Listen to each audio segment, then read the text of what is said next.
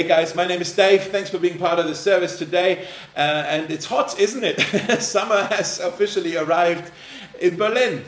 Before we start, I just want to say thank you for joining in last Sunday at our Treffen at Monbijou Park. It was so, so good and healthy and needed for us to be together. And thank you for coming. And hopefully, see you next Sunday as well when we meet again outside um, near Heeresbäckerei to go bless that community there. I'm looking forward to it already. Uh, but today we will continue now with our series called Culture Shock. Uh, we've started a few weeks ago looking at what are some of the changes that we see in the world around us. How has the pandemic even changed the world in which we live? What is going to be the new normal? And uh, the reason why we call it culture shock because is because we think it's going to take some getting used to some of those changes, some of those trends that we see around us. We've started in the first week. We looked at stepping on new grounds. If you've missed any of the messages, please go back to this one on YouTube or Spotify and listen to that message because I think it's quite foundational for where we are going even after this series. Um, and then we looked at different kind of changes, culture shocks, if you will. Uh, we started with loneliness, how loneliness has become quite an epidemic actually, and how God wants to place the lonely in families. And then uh, last time we talked about how people are overwhelmed in their search for freedom and how Jesus offers us an overflowing, an abundant life. And today I want to be looking at the next culture shock with you, and it's simply this the tone is getting rougher. The tone is getting rougher. Right now, we see all around us a lot of outrage, a lot of anger, a lot of bitterness, frustration all around us. I saw on Facebook the other day someone posted this picture of some portable toilets on fire, and the caption of the picture was If 2021 were a scented candle, this is what it would look like, and this is what it would smell like.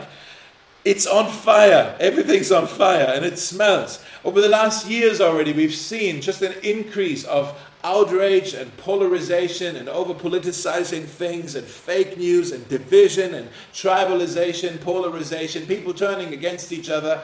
Uh, we see that on the news, we see it on our social media channels, we see it in our workplaces, in our homes, even. We see it on the streets with all these protest marches and demonstrations going on. Uh, you know, starting even with things like the Arab Spring and then Freedom for Hong Kong and movements like the Me Too campaign and Black Lives Matter and Occupy and cancel culture and uh, Corona demonstrations and revolutions in South America and Fridays for Future. And, and, and it seems like someone was saying, I protest, therefore I am. Your identity now is determined by what you stand up against what you get angry about. That determines who you are. Have you noticed this, guys? How people are getting more and more angry and how they are disappointed and frustrated and hurt and they're upset about stuff and they're easily triggered. The tone is, is getting rougher around us, it's getting more and more aggressive. It's a lot of us versus them. It's a lot of pointing fingers. There's shaming. There's canceling. There's unfriending of of people. It's not just on the streets, though. It's, it's also, like I said, it's at our workplaces, at our universities, uh, in our neighborhoods, in our homes, in our hearts. Kindness and friendliness have become so rare in these days. And yet, I think so many people are longing for a return of these qualities. What does this mean for us as Christians? What should be our response to all the outrage around us? Should we pick a side here or there and just join in and start protesting as well? Or should we just detach from it and stay silent and stay out of it? And it's, oh, that's not our fight, that's not our quarrel. I want to suggest to you actually that there's a third way the way of gentleness. The way of gentleness. That's what I want to talk to you today about. In Psalm 37, it says, the meek. That's an old English word for gentleness. The meek shall inherit the land and delight themselves in abundant peace. Here we have that word again abundance from last time. Abundance, overflowing, uncontainable peace.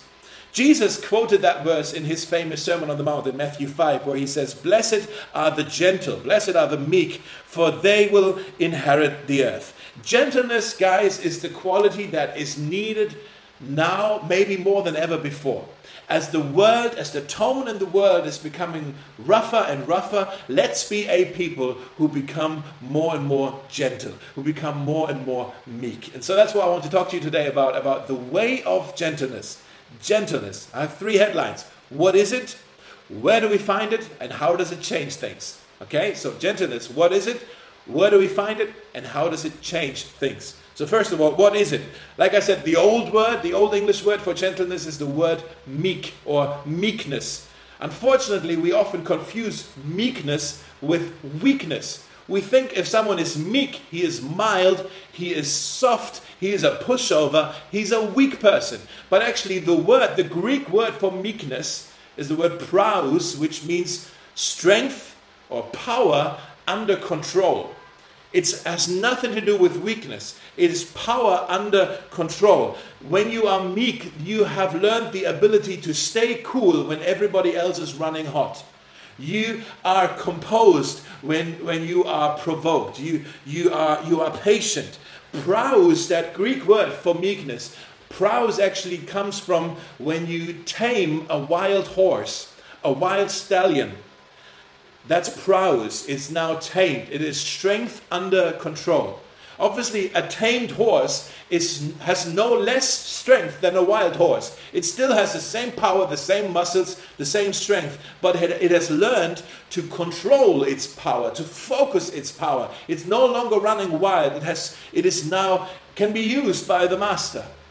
And so the same is true for us. When we learn gentleness, it doesn't mean that we become weak. It doesn't mean that we become a pushover or a doormat. It does mean that we learn how to control our strength, how we've learned to uh, we learned how to control our emotions for the master's use. Okay? So once you learn gentleness, it just means you're no longer out of control, but you are composed you are focused, you are effective, you are controlled. It's sort of like the difference between a butcher and a surgeon. Both can cut you open, but if you need surgery, who do you trust to do the surgery? The butcher or the surgeon? Obviously, you want the guy with the steady hand, with the focused hand, who is controlled. You want him to cut you open and do the surgery on you. Maybe you're saying now, okay, I get that, but Dave, what about all the injustices in the world? What about all the abuse, of all the greed, all the uh, all the you know inequalities, all the racism? Shall we just ignore all of that? What's what about? No, don't ignore. Gentleness does not ignore. Gentleness does not stay silent. Gentleness engages. The Bible says that we are to seek justice, that we are to help the cause of the oppressed, that we are to defend widows and orphans. We should get angry at the things that hurt people, but it's a different kind of anger. And we can see this best in our Savior, Jesus Christ, who says of himself that he is lowly and gentle and meek in his heart. He's a gentle man. And yet we can see in his life, for example, in Mark chapter 10, there were some kids who were being pushed to the side. And Jesus rebukes the people who put, push the kids to the side and says, No, no, they also have access to me. Let the little children come to me. And a chapter later, in Mark 11, uh, he's at the temple, and there were the money changers in the temple who made a profit out of people's worship. And Jesus gets furious and he flips over the temple Okay? There's anger there over injustice. In John 11, when his friend Lazarus has died, even though Jesus was just about to resurrect him again from the dead, Jesus gets angry. He's furious at death itself because he can see how hurtful and just, yeah, just how, how, how so much grievance comes with death. You see how much it hurts. And then we looked at the story today in the scripture already before we came to this breakout room in Luke chapter 7. There's a prostitute that anoints Jesus with, with the tools of her trade, with her smell, with her perfume, with her hair, with her lips. She comes and anoints Jesus, this sinful, this unclean woman, but Jesus doesn't push her to the side. He, he receives her. And by receiving her, he says, to her. You are loved. You also have access to me. You also have the grace of God. Your sin does not uh, hinder your access to this Jesus who welcomes sinners. Okay, but then there is this host, Simon, who was a Pharisee. That's uh, that all happened in, in his house, and uh, he starts judging. He actually get, gets rough with her. He points fingers at her. Man, this is a sinful woman. How did, how did she even get in here? Okay, uh, where's my security guy? And he gets rough with her. And then Jesus, and I love this about gentleness. Jesus gently kind of gets in front of this woman and he calls out the self righteousness of Simon the Pharisee and, and he, he gently defends her. Um, but he, he, he, he, points it out. He, he, you see, gentleness is firm. Gentleness draws lines. Gentleness, it stands up. It's not about staying quiet. It's not about being soft at all. Gentleness stands up, but it doesn't lose control. Jesus never lost his, his, his, uh, his character. Uh, Paul's advice um, to us in Ephesians 4 is this In your anger, do not sin. In your anger. So we can be angry at stuff, but we shouldn't sin when we are angry. It is possible to lose your cool without losing your character. Okay, we can see this in Jesus. Anger is sort of like fire. There is a raging fire that you know when there's maybe what we're worried about now that maybe oh it's getting really dry hopefully the forests don't catch fire because that would be a raging fire that would be a threat to farms and homes and people's lives even okay? That's a raging fire. It's an out of control fire. But then there's also a gentle fire that it's hard to imagine it now but in the winter we like to put on if we have a fireplace okay for warmth. Or we now in the summer we put on a fireplace on the grill so we can cook meat and all, all the germs can be taken out of the meat. That's it's a gentle fire, it's, it's control, it's achieving something. You see, the same is true with our anger. There's a raging anger that is destructive, it is out of control, it attacks people. And then there's a gentle anger. The gentle anger is different, it attacks the problems that attack people. Do you see what I mean? A, a raging anger attacks people. Gentle anger attacks the problems that attack people. It's power under control. Okay, so that's what it is. Where can I find it? The truth is, most people aren't born with it. Gentleness is a gift from God. It actually is something that He wants to plant in us, in our hearts. He wants to cultivate it. He wants it to grow and, and grow out of us. Okay? In Galatians 5, we read about the fruit of the Spirit. Let me show you these verses here. Galatians 5 The fruit of the Spirit is love, joy, peace, patience, kindness, goodness, faithfulness, gentleness. There's that word, gentleness, and self control. Let me explain what that is. When we are filled with the Holy Spirit, the Holy Spirit starts to indwell us. And when He's in us, He's changing us. He's changing our character.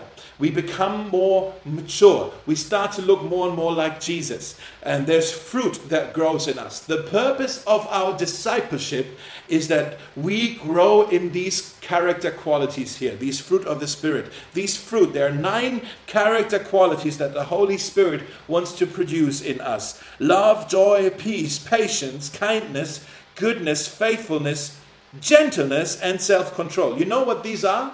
These, this is a character description of Jesus. If you want to know what Jesus is like, look at the fruit of the Spirit. Jesus is love. Jesus is joy. He is peace. He is goodness. He is faithfulness. He is gentleness. Now, what does this mean? When we say, okay, Christians, we are called to, to, to live the third way, the way of gentleness, that does not mean that we just have to work hard on controlling ourselves, on behaving ourselves, on, on swallowing our bad emotions, of working on our anger management, as if it's all on us. What it does mean is that we are called to allow, we are invited to allow the Holy Spirit to fill us, to change us, to mend us, to transform us, to start producing these fruit within us. We need to give Him access to our hearts, to our emotions. When God calls us to gentleness, He also wants to equip us with gentleness. He's never going to call you to do something that He doesn't equip you with the tools that you need. He wants to grow gentleness within you. It is a fruit of being filled with the Holy Spirit. So, one thing you can respond to this If you lack gentleness in your life, turn to the Holy Spirit and says, I need more of you. Come fill me with the life of Jesus. Change me. Produce these fruit of the Spirit in me. Lord, give me gentleness. I don't have it within me, but you promised to produce it within me.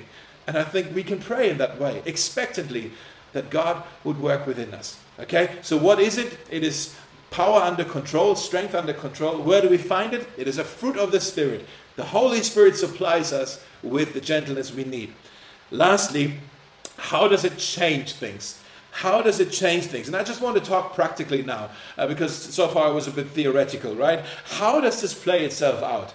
Like practically speaking, in our everyday life, in our relationships, in our workplaces, in our school, uh, in our neighborhoods, in our homes, how does gentleness play itself out? I want to show you five things that gentleness accomplishes, five things that it just does, okay? The first thing, I'll do these quick, so write down quickly. First thing is gentleness diffuses conflict.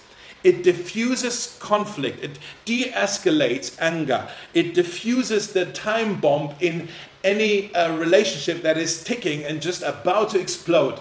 You know what I'm talking about, right? Gentleness is the antidote to quarrels, to anger. Have you ever said a word and then you wished that you could take it back? well, of course, we all have, right? Um, our words have power in the book of James, it says that our tongue is actually like a fire, like a spark that can set a whole forest on fire. 2021, it feels like everyone is just sparking. Everyone is just setting things on fire. There's outrage everywhere. And the question we need to ask is well, how do we put out this fire? How do we put it out again? In Proverbs 15, we find the answer. A gentle answer turns away wrath but a harsh word steers up anger. So when we're harsh with each other, we're just adding to the fire, we're put, putting fuel on it.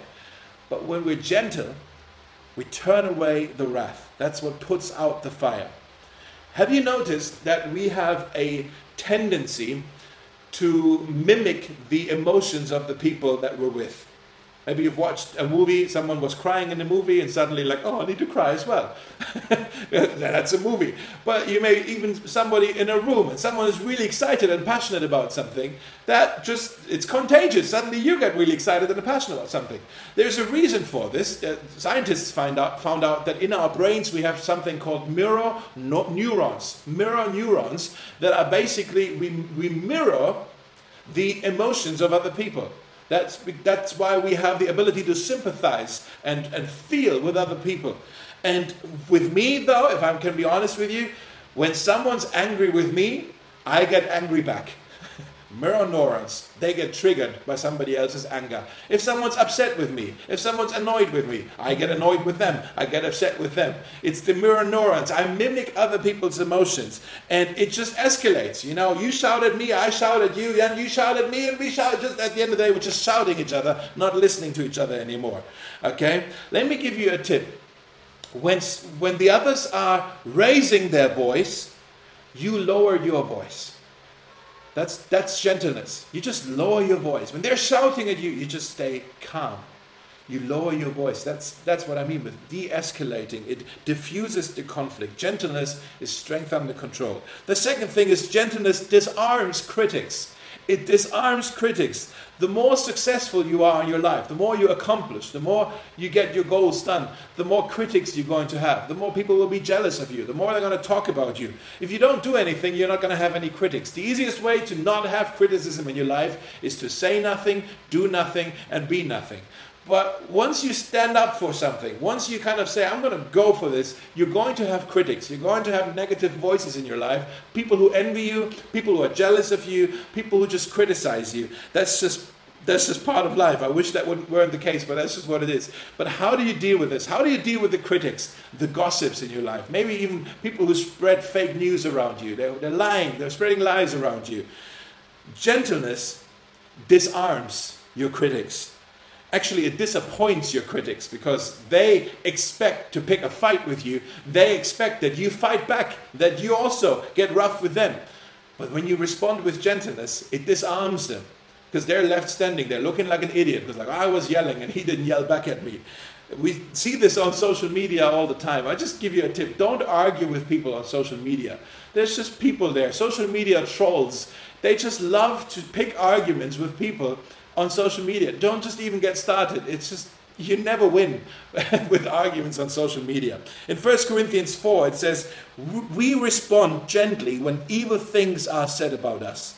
We respond gently when evil things are being said about us. Another translation of that verse says, When people say bad things about us, we try to say something that will help them. That's the interpretation of gentleness. If they say something bad, we respond with something that will help them. Just can you see how, how radical that is? that when, when, when they say something hurtful to you, you say something helpful to them. When they are being unkind to you, you are being kind to them. When they gossip about you, you give them a compliment. You respond with the opposite. Paul says in Romans 12 21 that this is how we defeat the evil. Do not be overcome by evil, but overcome evil with good, he says. We see an example of this, by the way, in Judges in the Old Testament, chapter 8, you can read the story maybe later or with your small group. There, was, there were the Ephraimites. They were upset with their leader because they felt excluded from things. They felt excluded. When in truth, actually, it was their criticism wasn't even a justified criticism. Um, but they, they were just being difficult here. And Gideon, the leader, he showed great leadership. Instead of rebuking them, which he could have done, he shows gentleness. He actually encourages them. And then says in verse 3 when the man of Ephraim heard Gideon's answer, their anger subsided. Gentleness disarms critics. The third thing is gentleness is persuasive. Gentleness is persuasive. If you are a teacher or a parent or a team leader or maybe you have a career in sales, you already know this. Screaming is not effective, right? Uh, in, in Proverbs 25, it says, A gentle word can get through to the hard headed. A gentle word can get through to the hard headed. Have you ever had a hard headed boss or a hard headed colleague or a hard headed roommate or a hard headed spouse? How do you persuade them? How do you convince them? By being difficult, by being frustrated, by being annoyed, by being by gossiping about them. Guys, that's just building a wall, not a bridge. In Proverbs 16, it says, A wise, mature person is known for understanding. The more pleasant his words, the more persuasive he is. The more pleasant his words, the more persuasive he is. That's the mark of maturity. Mature people are pleasant, immature people are unpleasant. They are rude, they are difficult. Maybe you want to write this down. I'm never persuasive when I am aggressive. I'm never persuasive when I am aggressive, when I am abrasive. That's just, you're defeating your own cause when, when you get rough with people. Okay, so gentleness will take you further. Number four, this next one is important, especially for those of you who may be looking for a partner. Gentleness is attractive. Gentleness is attractive. I mean, it makes sense. Who wants to have a partner who's always moody, who's always picking fights, who's always negative, who's quarrelsome.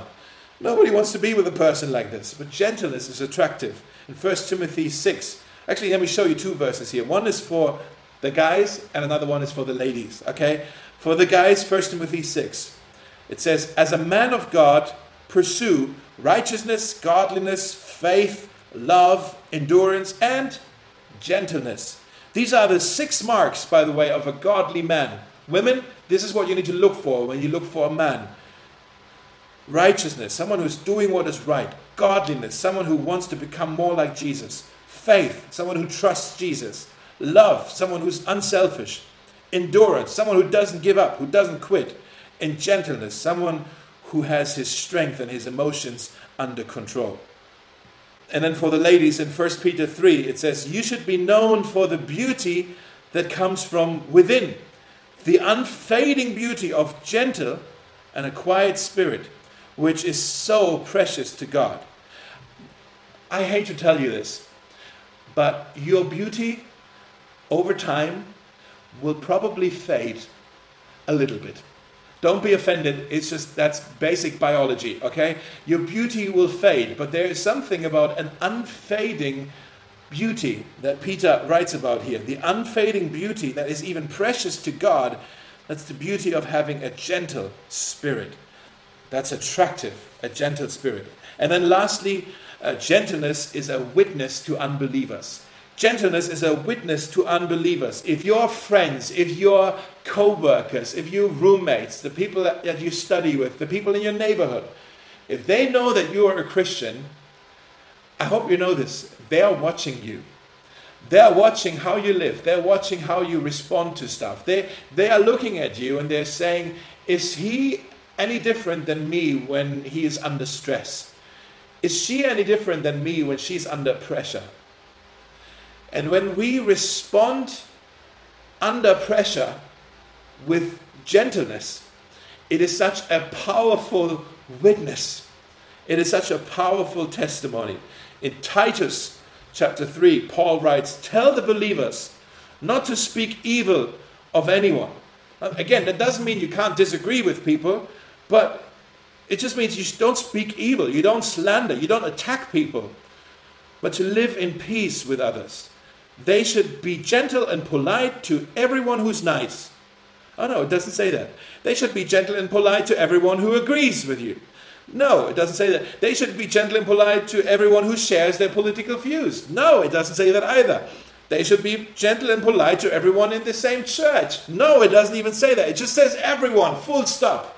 Everyone means even those who are rude, even those you disagree with, even those who maybe have a different belief, a different religion, maybe vote differently, maybe have a different lifestyle, maybe different worldview. We are called as believers to treat everyone with gentleness, with respect, and be polite.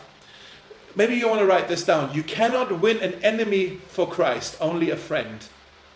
You cannot win your enemy for Christ. You can only win your friend.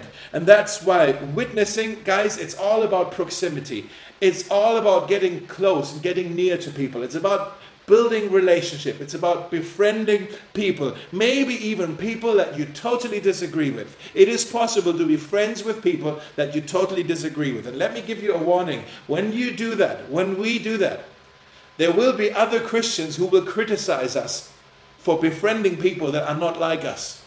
Because they will say, you are compromising. You know, Jenny and I, we have friends who are Muslims, we have friends who are atheists, we have friends who are gay, and sometimes people come to us like, well, you can't be friends with them because that means you agree with them. Actually, my wife, my wife's friends with, with, with this other gay person, and she, she said to my wife, but you work for the church how can you be friends with me? You're not supposed to be friends with me. There's this, there's this understanding of, well, if you can only be friends with people that you agree with. And that's obviously not true. I, I, I don't I have loads of friends that I don't necessarily agree with on agree with on, on every matter, but I can still be nice to them. I can sh- still be a friend to them. I can still be gentle to them. I can still be polite to them. In 1 Peter 3, uh, it says, Always be prepared to give an answer to everyone who asks you, to give the reason for the hope that you have. But do this with gentleness and respect. What does this say? It doesn't say that evangelism is, you know, throwing Bible bombs at people just randomly, hoping that they will explode. No, it doesn't. Evangelism isn't shouting at people, Jesus is the answer if they haven't asked you the question. What does it say? Be prepared to give an answer to everyone who asks you. We give an answer to those who ask. That means we have to first live lives that raise some questions. How do we do that? through gentleness and respect.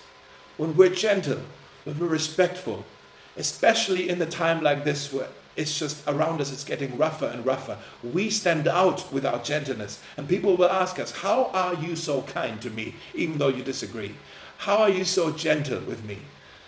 And then we get the, give the answer. and the answer is Jesus. In a time when the tone is getting rougher, it takes men and women of God who are able to point to Jesus with their gentleness, who take this third way. They're not participating in the outrage, nor are they detaching from it, but they're engaging with the world. They're engaging with the people around them through gentleness. And that's how we point to Jesus. Jesus chose gentleness when he approached us. It's how he chose to treat us when we were still standing against him. The last verse I want to show you in Romans 5 it says, God demonstrated God demonstrates his own love for us in this. While we were good people? No. While we were loving and lovable? No. While we were believers? No. While we were still sinners? While we were still God's enemies? While we were still living in protest against Him? Christ died for us. Because God loved us in this way, we are called to also show this love and love others in this way. The way of gentleness is the response of the gospel. It's, it's the Jesus way. This is, this is how we point to Him.